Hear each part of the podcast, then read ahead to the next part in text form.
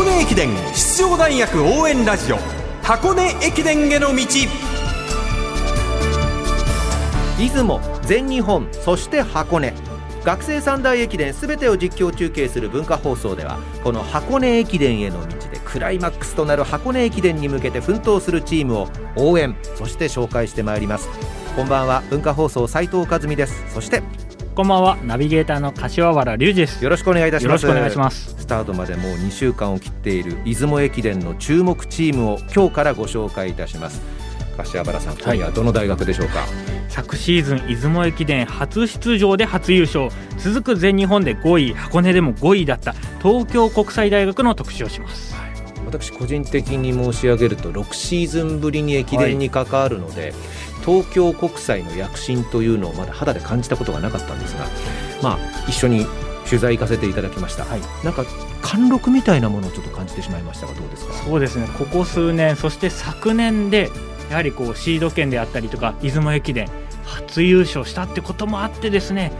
ぐっとチームが成長したという感じがやっぱりそうなんですね。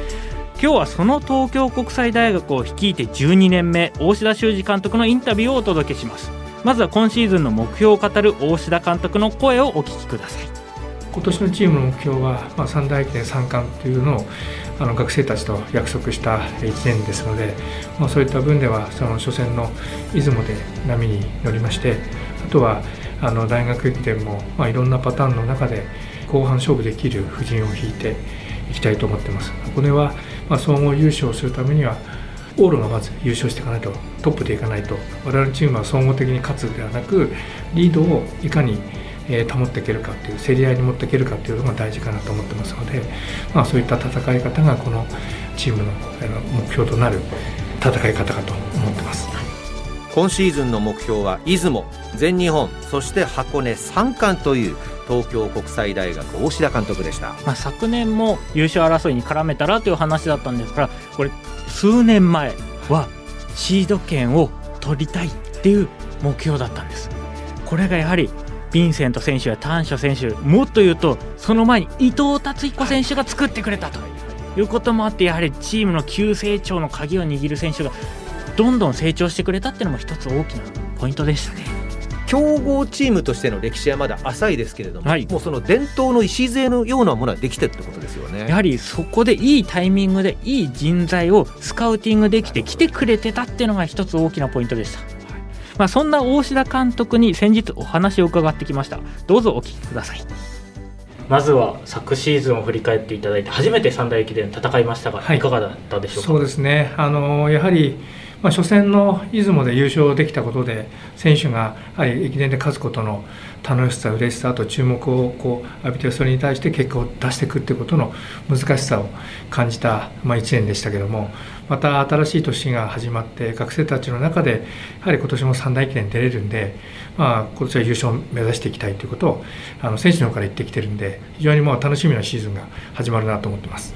参加を目指す厳しさ難しさっていうのはあると思うんですが選手が掲げた以上やりきるってことなんでしょうそうですね。我々のチームは有言実行ということを大事にしているチームだと思います。言ったことはあのしっかり結果を残そうというところで。ただ結果を残せなくてもそのそこに行くまでのプロセスっていうのはすごく大事だと思ってますので、まあ、そういった中で今後我々が、まあ、箱根駅伝の中心のチームになっていくためにはやはり3冠というところはどうしても達成していきたい目標にしていきたい結果だと思ってます。そんな中、ルカ選手が北海道マラソン優勝しました、そうですね、モチベーション、選手、上がったんじゃないですか、はい、そうですね。あのちょうどあの日は夏合宿の最終日で、まあ、ルカには失礼ですが、あのミーティングを入れてたんですけども、あの時間を延ばしまして、ゴールまでしっかり見て、あのまあ、今回は優勝を目指すというよりは、あの初マラソン、で大会に臨むというところで出まして彼の努力しているところはチームメートを見てましたのでやっぱり努力は裏切らないというところはチームの中でさあやるぞという気持ちにはなってくれたと思います。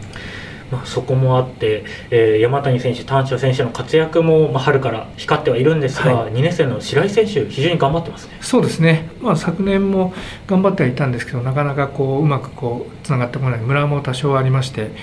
まあ、そういったところは注意しながらやってきてはいたんですけど今年になってあの目の色が変わってくれて、はい、やっぱりこう短所山谷がいてそれを追っかけたいというところで練習も積極的にやってくれてますので、まあ、そういったところが彼も、まあ、5000m13 分41まで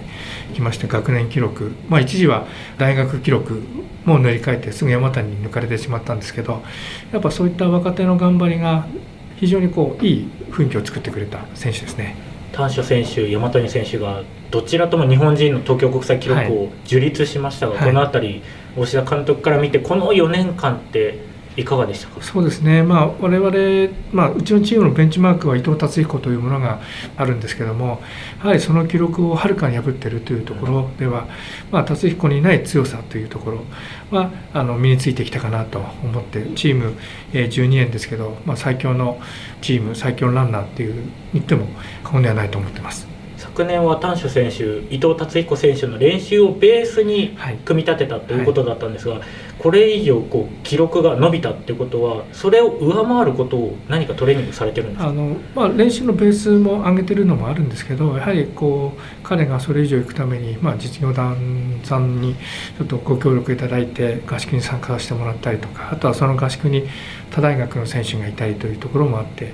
ぱそこに出てあの勝ったり負けたりっていうところがあったというふうにも聞いてますし、まあ、私も一度練習見に行ったんですけどもチームではやらない練習スピードも含めて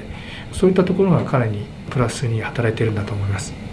この辺り出雲駅伝がまた連覇に向けて非常に楽しみなことになってくると思うんですが、はい。はい。いかがですか？連覇ということ。ままあ、連覇という、まあ、あの今年も優勝を目指してますので、当然それは連覇という言葉になるんですけれども、まあ、チーム内ではチームのプランとしてどんなレースをするかっていうところそれが優勝につながるっていうふうに言ってますのであまりなんでしょうね優勝を目指すんだけど連覇ではないというとなんかあのわけのわかんない言葉になるんですけど、まあ、選手たちにはそんなに難しく考えずに去年やったから今年やらなきゃいけないんではなくて今年のチームでどう優勝するかどうやったら優勝できるのかというところを、まあ、話ししてこの大会に臨もうと思います。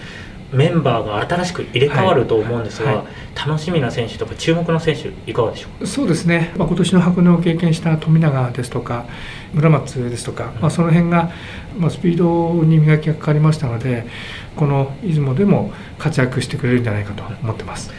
大志田監督が今思い描く出雲のパターンってまあ出雲の場合は1から3区で4から6区って2つに分かれると、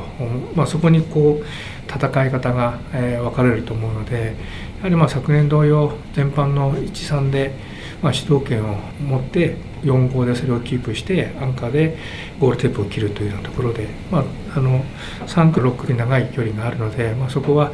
うちのあのエースどころをそこに置いて優勝を目指していきたいなと思ってます。東京国際大学大志田修二監督に柏原隆二さんがお話を伺いました。東京国際大学は新たな取り組みの一つとしてスプリントコーチの秋元慎吾さんを招聘してシューズに合ったつま先で走るフォーム作りに取り組んでいるそうです。スプリントコーチ短距離ということですか？そうなんです。長距離の選手に短距離のノウハウを？そうなんです。一番やはりスピードの出る選手短距離ですので,、やはりそういったところのスプリントドリルって言われているものをやるチーム海外結構増えてきたんですよね。アメリカを見てもそうなんですけどもこれ日本もやってるチーム増えてきただからスピードが皆さんついてきてるんですか今。そうなんです。プラスカーボンシューズっていうものもありまして地面に一瞬でインパクトで強い衝撃着地をすることによってカーボン入ってますのでより反発がもらえて推進できるそのカーボンシューズっていうのは俗に言う厚底シューズのことですか？そうです、うん、なんでそういったところも含めて技術的なところ細かくやっていってる大学さん増えてきましたね。その中の一つが出雲駅伝のディフェンディングチャンピオンである東京国際大学ということなんですね。わ、はい、かりました。やっぱ注目ですね東京国際大学、ね、そうですね。今年もどういう区間配置そして新しいメンバーとの融合っていうところも大事になってきます。箱根駅伝への道ナビゲーター柏原隆二さんでした。ありがとうございました。ありがとうございました。明日のこの時間は東京国際大学の日本人エース4年生丹所健選手と次期エース2年生白井祐介選手の声をお届けします